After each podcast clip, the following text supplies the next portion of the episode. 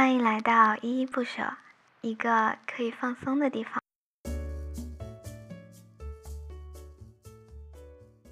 爱是治愈一切的良药，我们都值得被爱，不凭什么，只凭身为人，我们就值得被爱。但是我们并不能依赖于他人给我们的爱，你的难过，你的悲伤，哪怕是你的喜悦，其他人其实都很难共情，更不要说能够提供你所需要的爱。即便是有，也只是杯水车薪，不够你去。治愈你自己，你不能依赖任何人的爱去治愈自己。能源源不断给你能量的爱，必须来自于你自己。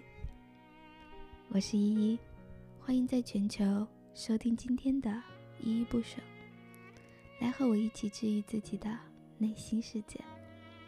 对许多人而言，痛苦只能是自我承受，一件小事都可能让情绪反复的上涌。我很痛苦，我不值得，我总是搞砸，我太没有用了。为什么我们总会有这样的想法呢？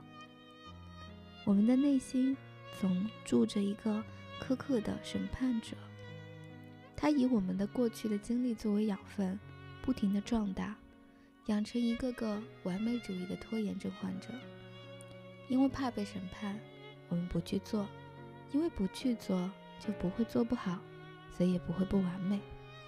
它的形成不仅仅来自于原生家庭，还源于你生长过程中那些影响着你的人，你的老师、同学、恋人和一些形形色色的社会压力。所以，一切的治愈都要从重新塑造我们的内在审判者开始。还记得？上次节目我们聊到的几种脱敏方法吗？脱敏疗法实际上就是让这个审判者不要再那么苛刻。对于敏感事件，不要妄下定论，立即判处死刑。通过对过去经历的重新塑造，改变过去，迎接更好的未来。还记得上期节目留给大家的作业吗？挑选自己过去的痛苦经历。用把这些经历的细节写下来的方法，然后通过细节化记忆，把记忆搬到理性的大脑皮层进行脱敏，以成人的身份回到过去的自己面前，告诉自己，你已经长大了，你不再是那个任由人摆布的小孩子了。做完这个作业，一定会有一些身体上的感受，不管是好的还是不好的感受。不舒服的感受，希望大家可以把这些感受也一并写下来。这是为了为这期节目要告诉大家的治疗方法来做一些练习。那我们开始吧。德国著名心理学教授 Jacob 写过一本书，叫做《零次与一万次：如何创造全新的人生脚本》。这本书中提到。我们会不由自主地以一贯的方式思考和行动，哪怕是在自我伤害，我们还是会那么做。只有改掉脚本，每个人才可以重新塑造自己的人生。我们要怎么改掉脚本呢？那么要从我们改掉的习惯和行为开始。今天，我们故事的主人公叫小白。他记录下了小的时候，曾经因为自己想要去盛饭，打碎了碗，就被揍了一顿。这件事情这么看上去，大家顶多也会说摔掉个碗罢了，这家大人也太严格了。但是实际上，这一个简单的场景，可能会给小小白留下的烙印是：我不去惩罚，我就不会被打了。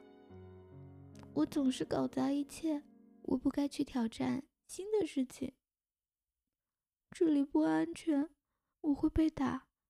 爱都是假的，我要小心其他人。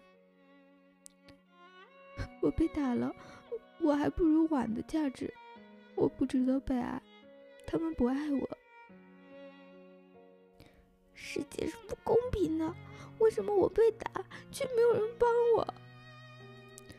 这些烙印里会有自我否定、羞愧、内疚、无价值感、无安全感，甚至还会有对自己和外界的愤怒。虽然事实可能并不是这样的，但是受害者的这些感受和认知会被储存为情感记忆，也就是我们前面说到的人生脚本。如果说自我否定是这段故事给小小白留下的最深烙印，那么小白长大之后就容易对自己的自我价值产生怀疑。公司里出现了一个很好的晋升机会，小白也在备选者里。备选者们要做一份近期的业绩报告，来推销自己。哪怕小白做得很好，很有可能拿到机会，可是。他被这种无价值感驱动，他没有办法写报告来赞颂自己的业绩，开始自我否定，无法按时的交出报告，拖延这个报告，蜷缩在自己的舒适区，最后失去了这个很有可能得到的晋升机会。当然，这只是一个例子，你人生的脚本会像蝴蝶效应。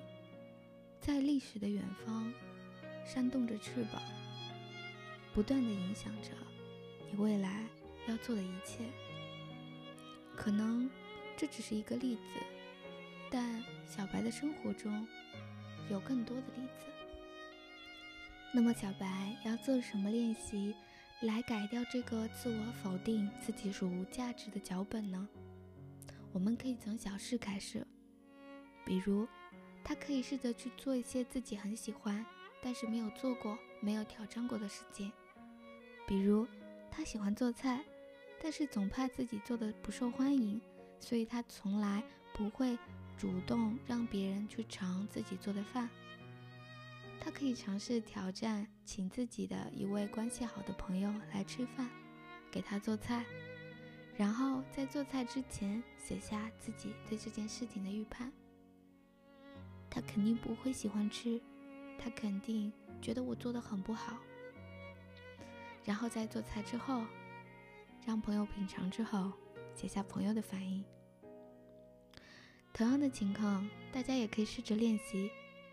比如常见的焦虑现象，一般出现在长期紧绷、无法放松的状态，而无法放松又和自我价值感低下有一定的联系。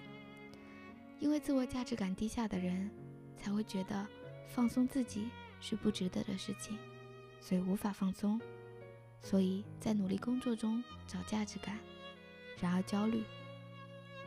所以大家可以试着练习休息，在休息之前写下自己的状态，越详细越好。我必须要工作，项目很紧张，我不能休息，我要抓紧时间，一切时间工作。休息之后呢，再写下自己的状态。我发现我休息之后，情绪变得更舒缓了，思绪变得更清晰了。我觉得我知道我工作要怎么做了。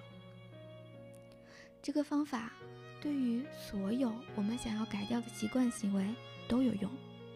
让我来说给你听。比如，依依很希望自己可以改掉一有压力就会暴食的习惯。暴食之前。